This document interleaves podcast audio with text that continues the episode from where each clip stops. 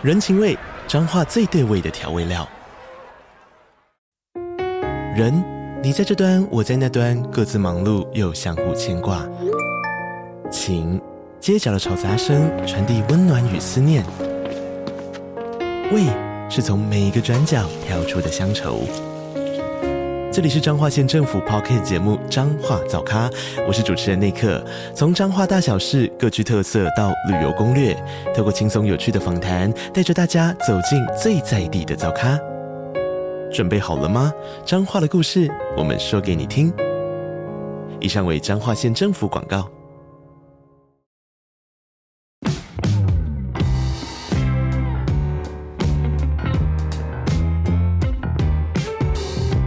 大家好，我是租宇的共同创办人 Sean，欢迎回到欧本豪斯。我们每周都会分享房地产新闻及房市热门议题，带领大家一起揭开房地产秘辛。通勤收听欧本豪斯，带你掌握一周房产新知。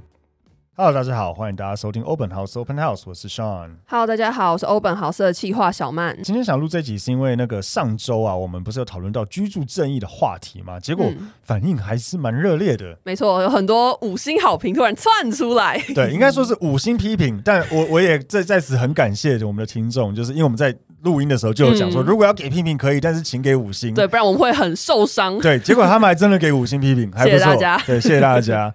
那我们想说，今天也可以录一些回应哦。那因为上一集碍于音档长度，我们没有办法。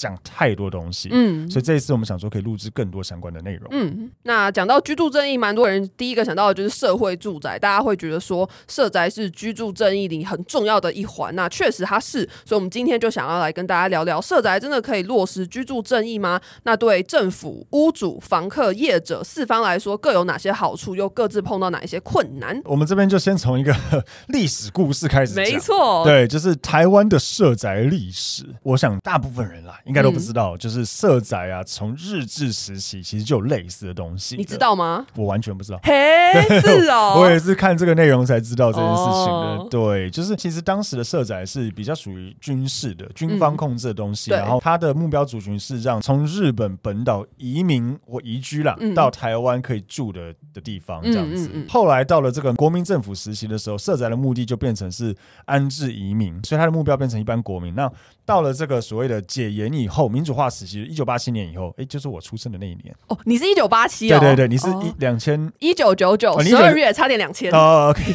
这个 generation gap 很大。OK，反正呢，重点是在那个时间，就社宅因为变成经济导向，因为变民主化、资本主义化的一个社会，所以它变成是一个经济导向，但还是希望可以达成这个住房供需平衡，提供给比较相对弱势的群体。嗯，对，所以那时候就有一些出租或甚至出售的国宅的政策啦。那一直到这个二零一一年的住宅法通过之后啊，社宅的目的变成了所谓的城市治理，保障人民居住权，变成说它的目标族群不完全只是 for 弱势，因为其实一般市民他也有居住权，嗯，所以他就变成说，哎，可以广大发展到现在听到的什么合一住宅、公共住宅、社会住宅等等的。上一集我们有提到说，很多地方都一直有在盖这个政府新建的社宅，像我家。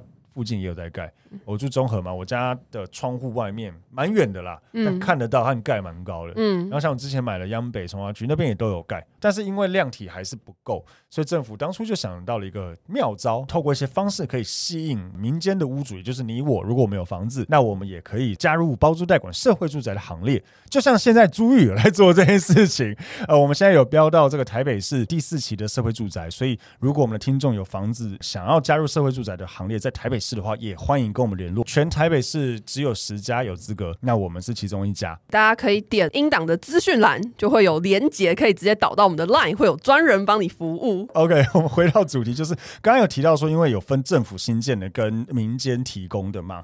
那其实政府新建的社会住宅，就是说为什么会需要转到民间提供，就是因为数量问题。对，它没有办法盖那么多。那到底目前台湾有多少户是由中央还有地方政府新建的社会住宅呢？我们有找到内政部的一个表格，它是截至一百一十二年五月三十一日的资料。那全台湾既有的社宅加新完工的社宅，一共有两万五千四百八十户，新建中的有三万三千一百九十四户，而已经决标正在等待开工或是还在规划中的社宅有六万八千四百二十三户。所以我们可以显示，已经盖好的社宅还是比较少。嗯，不过我这边也稍微想要帮政府讲点话了，就是虽然我们之前也在抨击某一些政府官员，或是一直希望蔡英文可以听我们的 podcast，不过这个数量其实我觉得还可以哦，真的哟。呃，应该说当然不够，嗯嗯，但是至少有在盖哦。就是我我觉得，你看他这边写已经绝标，正在等待规划中，还有六万八千多户，其实我觉得算蛮多，而且新建中还有三万三千多户，嗯，只是说因为在台湾地下人稠嘛，想直接点，就不管你怎么盖，可能都还是不够。对，所以才会需要一直委托民间的力量去、嗯、去呃推广推广这件事情、嗯。那我觉得从这个数量，我们就可以接着讨论到底为什么社宅会这么难盖。那首先第一个当然就是土地取得很困难。我看到有文章呢，他是写说，光是前期你要处理土地问题，就要花上六年以上的时间。嗯，我不知道他这个数字是如何得知，但是简单来说，第一个，如果土地是呃民间的。应该说就是由人民所有的嘛，就私人私有地主的话，其实你要征收有困难了。你要谈什么条件，或者人家就是不要。嗯，那 OK，那你当然可以从公部门下手，因为其实我不知道大家知不知道，其实很多公部门名下是有土地的。嗯，对，或是一些公但有点民营的，譬如说像邮局，或是什么之类的，嗯，然后像我们自己也在做这个行业，知道，譬如说像都发局啊，或是一些甚至捷运局或什么，它其实名下都会有一些土地，当初可能是因为征收而来或什么之类。那既然是政府的土地，所以推社会住宅来讲，可能是譬如说住入中心、住宅与都市更新中心，嗯，他在推这件事情，但他就变成说他要去找。譬如说，都发局去要这个土地，嗯，但都发局可能又另有考量，他觉得说，哎、欸，我给你这个土地，我有什么好处，嗯，之类，所以他就变成说，部门与部门之间的一个要去沟通协调的事情。因为像有一个曾经在驻都中心工作的人呢，他就说，其实驻都中心没有太大的权力和声量去要求其他部会一定要释出土地，又或是说，驻都中心没有办法拿出什么好的条件来交换。对。那在地方上，当然很多地方政府也有他自己的土地嘛，可是很多地区的土地价格会一直飙升，所以在寸土寸金下也是常常会遇到困难。对，我觉得其实很大的问题是在于发包这一块，嗯、因为政府不会盖房子嘛，他总是要有民间的营造厂跟建商去帮忙盖。嗯，我之前就有听过一个问题，就是你知道前阵子其实新闻不是很常在报那个社会住宅什么盖得很烂啊，什么盖了两年就漏水，哦、有啊，什么漏水，对啊，对啊，对啊，对对对，嗯、其实是有原因的，因为我如果租金要低，那我编列的预算可能没有办法太多。嗯，那我编列预算没办法太多，我要发包给这些营造厂商盖，我就没有办法给你很高的营建成本的预算。那我没有办法给你很高营建成本预算的情况下，要么就是建商不接，觉得没有钱赚嘛。嗯，不然就是利润很薄。嗯，那在利润很薄的情况下，建商会怎样？啊，就是会乱盖，哎，偷工减料。不要说乱盖，可能就是不会那么的仔细跟细节，就不会把比他盖自己要卖的房子来的用心用心。嗯，对，所以它就是一个。扣在一起的问题，嗯，对。那像现在这边就有讲到嘛，新闻有写嘛，内政部曾在去年一月时查价，发现台北市社宅新建成本从每平十八万涨到每平二十万，甚至有营造业者还喊出他每坪要二十二万才愿意接。那如果我发不出来这个，我要么不能盖，要么就是利润太薄，那建商可能就盖的不是很好。那你。发太高的营建成本出去，那政府要从租金回收这个钱，他租金又不能收太高。举例来讲，像之前台北市有个争议，就是那个大同区某社宅，嗯，就被抨击说租金太贵了。它最贵的是一个含管理费要四万零五百的房型，它是一个三房，然后四十四平的房子。对，我先说，其实四十四平蛮大了，对啊，就四十四平要租到，我不确定它是室内平数还是怎么样，嗯、但就是以四十几平要租到四万，没有到很贵。可是它是社宅，所以就有争议出现，就是有人就说，哎、这么贵。举例来说，像台北市我们自己民间包租代管的，因为我们现在有标第四期的这个社宅嘛，我们自己民间包租代管的社宅，对于屋主要给我们做，它的租金不能高过三万五。那哪有政府的还高过三万？所以就有一点点啊，呃、怪怪的，有点奇怪。对对对。那我觉得，在我们也可以讨论到，到底为什么有一些社宅的租金这么贵，或者说为什么社宅不能租金超便宜，什么一个月三千？那因为这跟社宅自偿率有关。所谓自偿率呢，就是指投资计划营运所赚的钱要可以拿来偿付你所投入的建设成本。那假设你营运赚的钱不够拿来付你这个成本的话，就叫做非自偿部分。这个也是有一些在讲居住正义议题的人会提到，就是说他觉得台湾的社宅他比较在意的是自偿率。嗯，那自偿率的问题就是会回到我们刚刚讲的，就是如果你想要更快把你投入的营建成本的钱拿回来，你要嘛租金要高，你要嘛你的投入成本要低，它就是一个很简单的逻辑，成本跟收益。但是你的租金又给我限制，不能太高。嗯，那如果我租金不能太高，那我是不是只能投入成本变低？嗯，那投入成本变低，要么就是品质不好，品质不好，不然你没有建商要做。好，那如果建商一定要投入到一个建商愿意做的投入成本，因为现在的营建成本越来越高，像刚才前面讲，一平喊到二十二十二万的营建成本，我如果营建成本这么高，我就必须收更贵的租金，才可以更快的打平打平。嗯，在简单来说，就是政府在做这件事情的逻辑上面，可能只能去思考说，这个东西讲最直接，可能就是个赔钱生意。对。或是一个要回收很久很久很久的生意，但我觉得也有人提出的想法是说，会不会因为很在意自偿率，导致真正的弱势族群没有办法进社宅？因为以台北市来讲，其实你想住社宅，那个门槛是非常宽松的，你每个月生活费只要平均不超过 六万一千八百三十八块，你就可以入住社宅。那有人就觉得说，你是不是因为想要这个自偿率，你想要赶快可以让这个社宅的钱打平，所以你就把这个生活费放很宽，让真正的弱势他就没有办法。进去这个社宅，在资源有限的情况下，你是要偏向福利政策，让这些社宅可以服务更多的弱势族群，然后不要这么在意自偿率，还是你要涵盖更多市民入住，而且加入市场机制为考量，让这个政策可以永续，不要再留子孙？其实我觉得他把这个放宽，我认为不是真的在考虑自偿率，真的哦，我认为他比较是属于我们前面所提到的，就是这个东西好像不应该。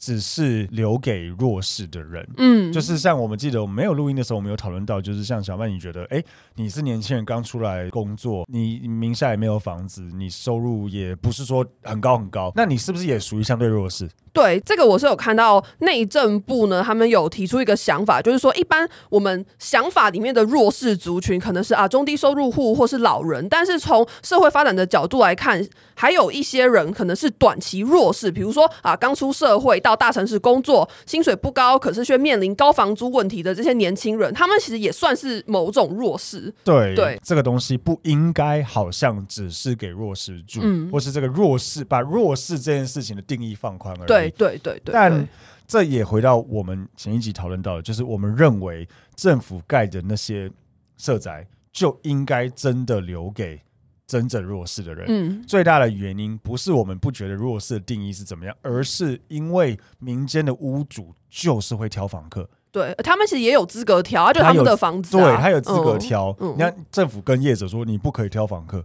可是屋主就会挑房客啊，嗯嗯，对，所以就是变成说，我认为唯一的解决方式就是让政府盖的房子，因为政府总不能挑房客了，嗯，所以这些政府盖的房子比较多，都拿来给这些真正狭隘定义的经济上的弱势，或是一些其他弱势，譬如说经济上也是，年纪比较大，呃，或是一些身心障碍，嗯嗯之类，就是让他们来住，因为政府你不能挑选他们，你就是要让他们住就对了。嗯，那让我们刚刚讲的，虽然相对弱势，譬如说像小曼你，你可能在一个刚出社会。面临高房价、高租金的情况下，是个相对弱势，没有错。嗯，嗯，可是以你的状况，一般房东是愿意租给你的。对，对你正常人很 OK，所以也有收入，正常工作，嗯、那他愿意租给你。嗯，所以你们去住民间的社宅，就是这种屋主提供的社宅。那这些屋主说真的比较不想要租给的人，就让他们去优先住政府盖的。嗯，但是这又回到自偿率问题，就是说，那这些真正的弱势，嗯。是不是就没真的没办法付太贵的租金？因为你看到这边有一个建管处的副处长王金堂表示说，至少要盖得到五十年，可以刚好打平，嗯，这个社宅才能永续发展，避免再留子孙。嗯，五十年很长哎、欸，对啊，那五十年的回收期是等于说你房子已经准备可以到了都更连年限的时候，你才刚好打平所以意思就是说，政府做这件事情基本上已经是。真的不赚钱，但是还是会抨击说这个租金，像刚才前面讲的大同区的这个租金好像偏高。那如果你真的又要把这些房子留给真正我们狭隘定义的很弱势的人，那你租金要定到什么样子？那我觉得这其实也是一种社会福利政策，而且它可以解决一些社会问题。就是我不觉得说你把钱拿去盖社宅，你就是只是解决居住权。你很多时候其实也是解决，比如说好，这些人他可能住在一般的房子里面，第一个他可能就医会很麻烦，对，他他需要有电梯嘛。但是台北市很多老公寓都没有电梯，而且社宅很多低楼层是会有一些社服机构的，所以他们要就近用这些服务也很方便。所以我觉得这是可以解决社会问题。呃，这样看就比较不会那么这样看，或许吧，对啊，是吧？就就是他等于投入这个钱去解决了一个可能难以解决的社会问题。对对对对对对对对。但就是这样做会有个问题是，会不会他因此而会需要更多的税收？哦、oh, 之类的，我不是很确定。问题，现实的问题就是，一般民众会不会觉得说，我为什么因为要帮助弱势而造成我要缴更多？为什么我要付两万，他只要付两千？对啊，对啊，对啊，这样就算了。然后你因为要盖这些房子，还要加加收我的税收，我会超级不平衡之类对啊，我个人还好，但是我相信很多人会觉得很不平衡。嗯嗯，对，所以我觉得这是很多很多层面的问题绑在一起的。嗯。那其实刚刚又有回到讨论说，就是哎，那是不是政府盖的社宅应该要尽量的留给真正的狭隘定义的弱势族群？嗯，那这边可以讲到，就是台湾的抽签制这件事情是有问题的。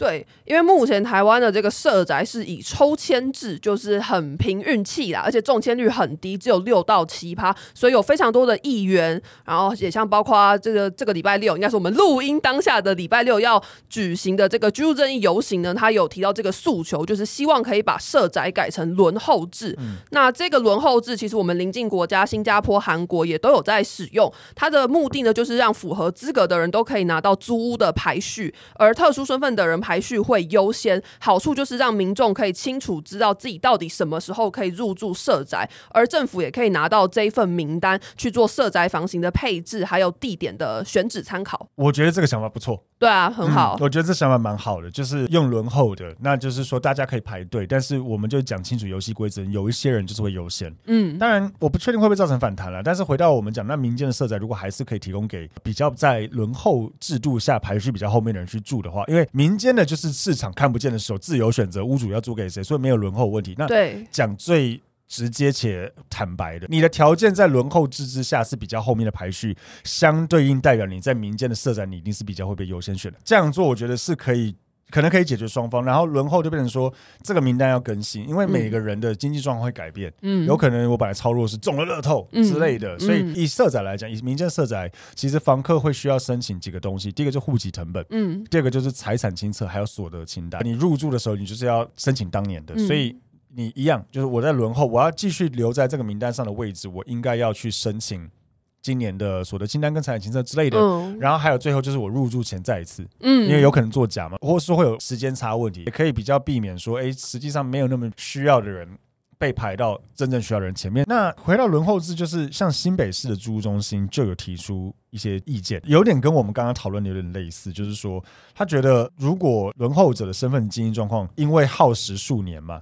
可能当年在盖的时候，它是符合的，但是到那个已经可以入住的时候，它又不符合，那会一直到底是不是真的能保障弱势族群是排序在前面，以及会不会导致社宅资源偏重于某一方，而没办法涵盖更多市民？哦，我觉得这个我是蛮认同的，诶。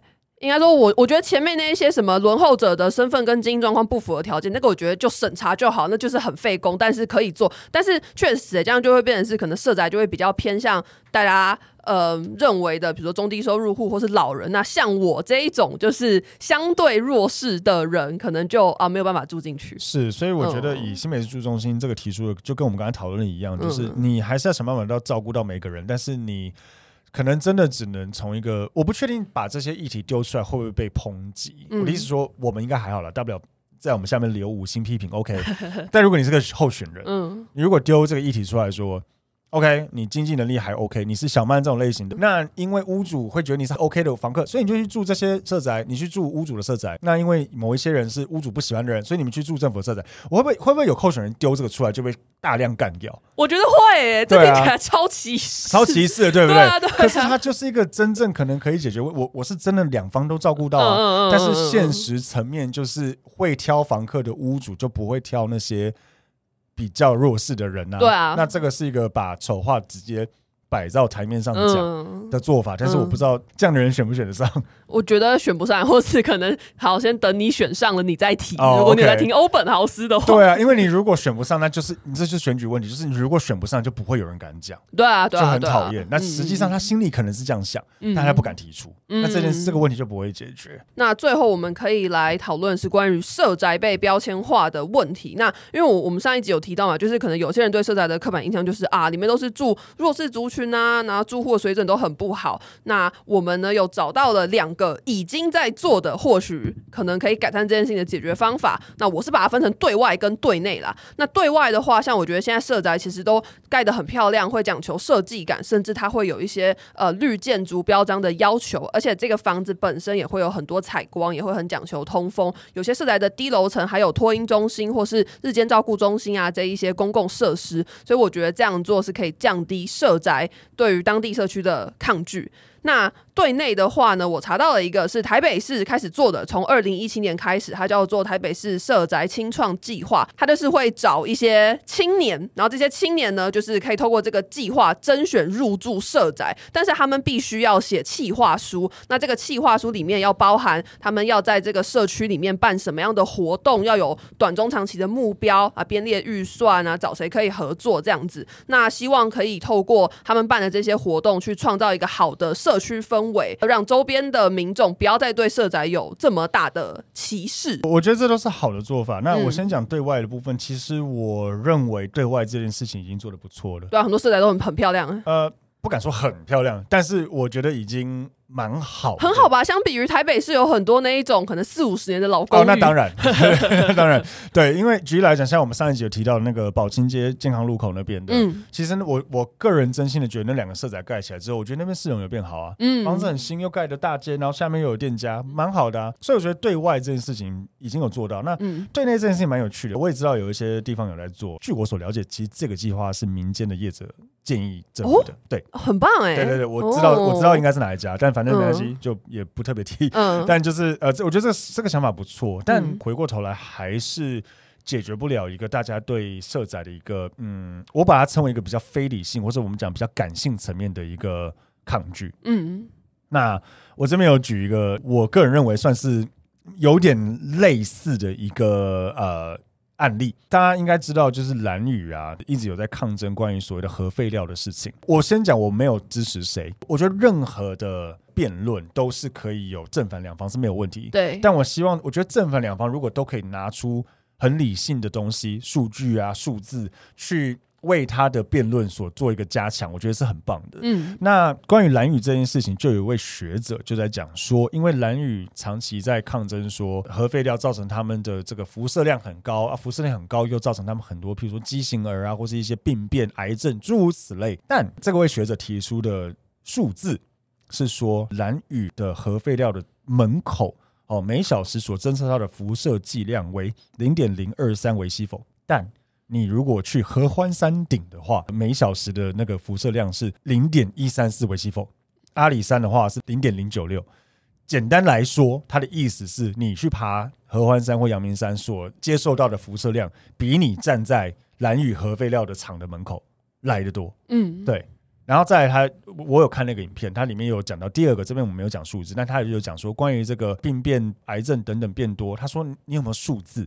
因为如果你有数字。你可以告诉我，那这个数字如果我们可以佐证，那这个是一个有利的一个辩论。嗯，那回到社宅这件事情，我觉得也是，因为大家长期会对社宅有一些抗拒，譬如说，很多屋主会说，社宅盖在我家旁边会造成我房价下跌，嗯，或是社宅盖在我家旁边会造成我们这边的安全疑虑，对，等于社宅变一个嫌恶设施之类的。那 OK，那一样，你有没有数字？你有没有数据可以告诉我说，诶？自从社宅在这边开始盖或启用之后，在这个全台北房价都在每年涨百分之十的情况下，举例，可能去年涨了百分之十，那我以前也都涨百分之十，但社宅启用我只涨了百分之二，或甚至跌了百分之二。有这个数字可以长期的看到说，哦，每一次有盖社宅这个区域都有发生这件事情，这第一个数字。第二个数字就是犯罪率。有没有一个数字可以告诉我说，诶，社宅启用之后啊，我原本常年我这边犯罪率是百分之多少？一旦社宅启用，诶，我的犯罪率就变成百分之多少？而且我抓到的人有百分之多少也是住社宅的人？如果有这些数字，那我觉得这些居民会有这些抗争是很合理的，因为它有合理的数字去佐证。但我相信没有，嗯，我相信应该是没有的。嗯，但回过头来，问题来了，一样回到蓝宇这件事情。好，那么多数字讲出来。那好啊，那核废料厂盖在你家门口要不要？我不要，你不要，对啊，一样，对，嗯、所以这个感性层面就是破不掉。嗯，我觉得很困难。当然讲核废料这个是比较比较夸张一点、比较严重一点的问题，但是我觉得逻辑也很类似，嗯、就是你只能一直去用一些方法去让他们降低这件事情。嗯，但是我觉得这个因子还是会存在的。嗯、那你刚才有提到，就是社宅到底是不是嫌恶设施？嗯，呃，我觉得看人。嗯，呃，有些人会觉得是，有些人不觉得。像我个人觉得还好。我当初买央北的时候，我知道那边有盖社宅，那他离我买的地方，呃，走路会到了。但我那时候的看法反而是社宅有人口进驻会让这边的商圈有发展。对，这也是反对社宅是嫌物设施的人的想法。没错啊，因为你有人住进来就会有店家，这很正常。对对对对对，所以我我的看法是这样，而且这是一种人口保底。呃，对对对，就是人口保底。哎，你不知道哪一集有讲过？对啊，就是保底人口在这边会有人，那就会有一些店家。所以你看哦，你在央北那边看，我记得 Seven 还是全家吧，就是盖在社宅楼下，很合理啊，因为人都在这里。对啊对啊。然后我记得那时候也在讲说什么那边的全联可能会盖盖在那里，因为人都在那里，所以我觉得是加分。但我确实可以想象，有些人会觉得是扣分的。对对，所以这个东西我觉得见仁见智。但是到底要如何去用各种我们刚刚总归讨论的方式，譬如说像政府去盖社宅，它投入很多钱，它已经很难回收，但还还要降低。那第二个就是，OK，那我委托民间社宅，我要如何让房东不挑房客？不可能。嗯。嗯，那如果我把真的相对弱势用轮候制的方式去住政府盖的社宅，让让比较不相对弱势去住外面的社，就是民间的社宅。那是不是我的这个资源分配不均？资源分配不均，还有租金收入只会大大降低。本来五十年打平，变成妈一百年打平，嗯嗯之类的，会不会变成这样？变成一个洞？那如果这个洞没办法补平，是不是只能从一般民众的税收或怎么去拿取？那一般民众是不是买单？会不会服气？嗯，还有好多好多的问题问题在里面。嗯，对，所以当然我也很希望说，呃，像这次七月十六号，对，呃，会有这个居住正义的。游行，游行，嗯、我觉得都 OK，但是我希望大家都可以提出非常有力的数据跟做法。接下来我们来进一段广告，房东的小确幸来喽！加入租寓的社会住宅包租代管，让我们免费替你管理房屋，还能享有税金减免及修缮补助。想了解更多资讯，欢迎点击 Podcast 下方的资讯栏，加入租寓 Line 官方账号哦。那我觉得接下来就可以提到。这个包租代管的社宅，它到底现在台湾有多少？还有它又碰到了哪一些问题？那因为在这个新建量有限的情况之下呢，政府就从二零一七年开始推出社会住宅包租代管，它的做法就是媒合屋主闲置的物件跟有需要的房客，再透过像租寓这样子的业者去解决可能契约啊，或是一些租赁管理等等这些问题。那他再透过补助跟减税去吸引房东加入。那他希望呢，也可以让民众以低于市价的租金租到好房子，这样民众也可以省去那种看房被骗啊，或是跟房东沟通不良的问题。我觉得先讲解决一些民众就是看房被骗这些，我觉得是啦。对啊，我就有被那个骗过哎，我超不爽。就是我在那个找房子，我已经排除顶家了，然后看之前我还打电话去问他说：“请问是顶家吗？”他说不是。结果到现场他就跟我说：“啊，张小姐，你看的那个已经吼被租掉了，我带你去顶楼。”我超不爽，我当场想直接走人。你确定他不是业者吗？应该我不知道、欸。哎，我跟你讲，这一招以前在卖车子很常用，真假的？超常用的。某一些区域的业者特别常用，就是不讲哪里，但就是呃，简单来说，你会在那种八八九一啊这里看到那个车子在卖，哦，这台车好漂亮，又价格好像很划算，嗯嗯嗯，然后就打到过去，这台车还在还在吗？他说在啊在啊，然后你就杀下去看，然后你到的时候，哎，张小姐，不好意思，那个这台车刚卖掉了，嗯，但我还有一台一样的，很气耶，要么比较贵，要么比较烂，但回到就是那。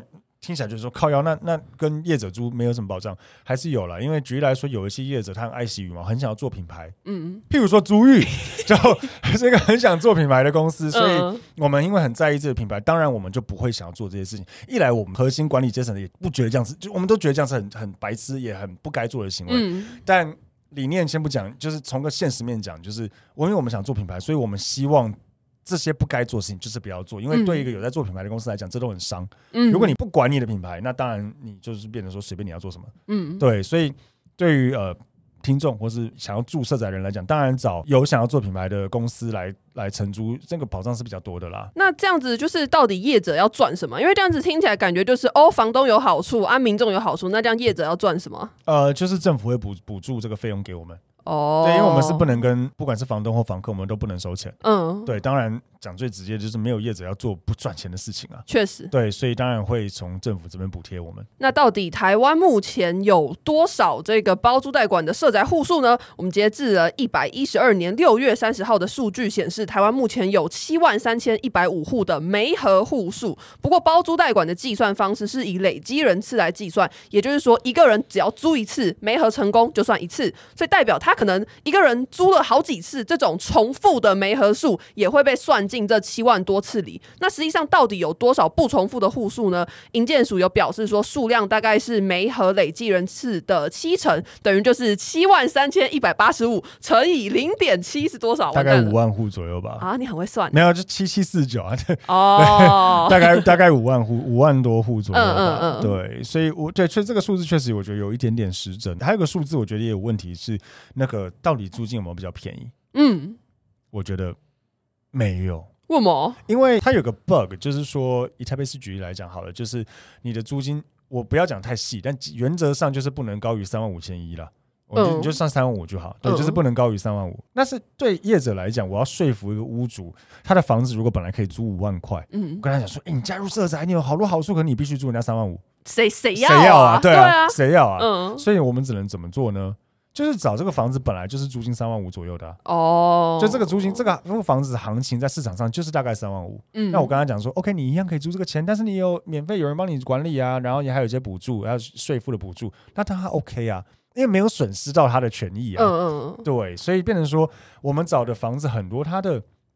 租金本来就是在这个 range 上面，嗯，那不代表说他加入社宅以后他有变便宜。可是这样子会不会有点跟政府的本意背道而驰？因为政府的本意是希望好的房子，然后呢可以以三万五租出去，而不是本来就三万五的房子再以三万五租出去，然后房东还有一些好处可以拿。他完全违背政府的本意。嗯嗯嗯嗯，我坦白讲，因为他其实在他的计划法规里面是有讲说，社宅他有什么要有什么打九折或打八折的机制。简单来说，就是如果有分包租跟代管的差异，会有打九折跟打八折。嗯，但他这个打九折打八折就很很很吊诡。他的意思就是，为什么我三万五千一这个数字，是因为它是三万九的九折，所以我还是可以去诉求说，没有这个房子本来可以租三万九啊，嗯，啊我打九折三万五啊，嗯，但是其实这个房子本来就只能租三万五，对，你懂我意思吗？就是、嗯、有，它还是有很多奇怪的地方，就是比如说它没有真的比较便宜，而且我讲的是比较上端的极端值，已经贴近那个上限。啊，如果这个房子，比如说一些。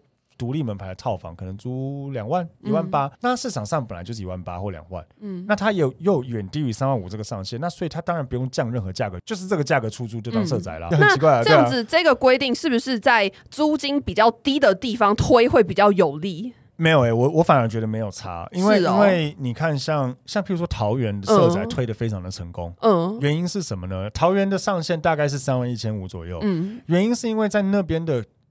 可能也很多新房子，没有不要说超级新了，但就是一些可能，因为桃园蛮多从化区的嘛。嗯、那桃园很多从化区的两房或三房，它的租金本来就在三万一千五以内啦。嗯、所以对屋主来讲，哎、欸，一样回到我刚才讲的，我不用损失我的租金，我却可以加入社宅，嗯，很不错啊。嗯、所以他们就会变社宅。嗯，可是这个租金有没有比较便宜？没有啊。哦，它的租金本来的的的的行情就在那里啦。嗯、对，所以我觉得这个确实有点违背政府的本意，但。一样回到业者执行上面，你要我去说服一个屋主，原本租金可以租四万五，降到三万五，租人家然后可以加入社，他不要啊。确实，那一年损失十二万，你是能补我多少好处？嗯嗯嗯，对啊，所以就没办法。嗯、所以我觉得这就是一个。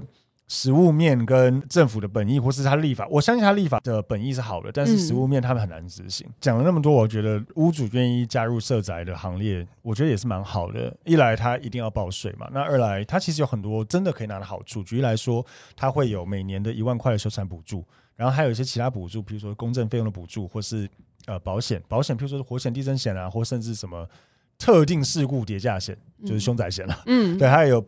也可以保这些东西，然后另外每个月还有个一万五的免税额，所以如果他租人家两万，他可以先扣一万五，剩下五千块，然后这个五千块再有六十 percent 的这个标准扣除额，一般非社宅的标准扣除额是百分之四十三，所以它多了十七 percent，所以其实我那时候算过，真的那个税负减免是非常非常的好的，呃，另外它的那个房屋税跟地价税都可以用自用，嗯，对，所以税负减免很多，又给很多补助，我觉得对屋主来讲好处多多，嗯，那。目前租金上面也不会有太大的损失，我几乎没有损失的情况下，我是蛮鼓励呃很多屋主只要符合这个条件都可以跟我们联络，嗯。呃，台北市都可以跟我们联络，然后、嗯。呃加入社宅的行列，让你的房子可以租给真的可能有需要的人，然后由业者免费的帮你去做从中的房屋管理。管理其实对于房客来说也是一个很大的好处、欸，哎，就是我觉得很多人在租房子的时候会遇到跟房东沟通不良的问题。啊。那如果有一个业者从中协调的话，你就可以省去跟房东在那边说什么啊，这个吼应该是要你来修哦的这个问题。比如说什么龟山王小姐吗？哦，对对对对对对对对，是龟山吗？突然忘了。对，我反正就对对对，那个王小姐，王小姐一定是对的，对对对之类的，对对，会免免除这些东西，因为对业者来说，嗯、这样像我们前面讲到，如果是一个想做品牌的业者，嗯、像我们一样，我们当然还是个中立的立场，嗯、但是如果我们真的觉得这个是屋主本来就该修的，我们就会跟屋主说，嗯，对，所以我觉得这个算是中立，而且有人中间帮你 buffer，就是不要让房客房东直接对干嘛。对，就是有我们在，我觉得是蛮好的。社会住宅真的是居住正义中很重要的一环啦。嗯、那希望透过今天讨论，可以让大家对社宅啊，或是对居住正义有更多的了解。嗯、那也很希望这个七月十六号的这个居住正义的游行，真的可以达到好的且有用的共识跟结果。对，没错。对，所以一样，如果听众有更多想要给我们的好的批评或坏的批评，无论如何，请给我们五星的批评。对，我们 Podcast 每周一啊会更新房产周报，然后让你掌握一周房产大小事。每周四的话，有更新的内容就是网络上的热门议题啊，或是我们会请一些房产相关的专业人士来做访谈。那大家也可以追踪欧本豪斯的脸书、IG、YouTube 或是 TikTok 这些社群看贴文还有影片。那如果你对于刚刚我们提到的包租代管很有兴趣的话呢，你也可以点击资讯栏加入我们的 Line，或是你也可以就先加了再说，因为之后上面也会有一些贴文的规划，所以你也可以先加入再说。那也可以到 Apple Podcast 或者 Spotify 给我们五星好评。也要记得在这两个平台按下追踪节目，这很重要。是因为呢，我前阵子跟几个 Podcast 朋友吃饭，他们说什么 Apple Podcast 的排名采计有一部分是看这个用户有没有追踪你的节目。原来是这样，对，Okay 所以大家请务必要给我们五星，还要追踪我们的节目，大家要做的事情越来越多。没错，但是希望就是可以支持我们继续做更多更好的房地产的内容，不管正面或负面的批评，只要是五星的批评，都是我们的动力了。没错，对，所以呃，希望大家可以给我们更多这样子回馈。OK，、嗯、那我们今天 podcast 就这边，谢谢大家，拜拜，拜拜。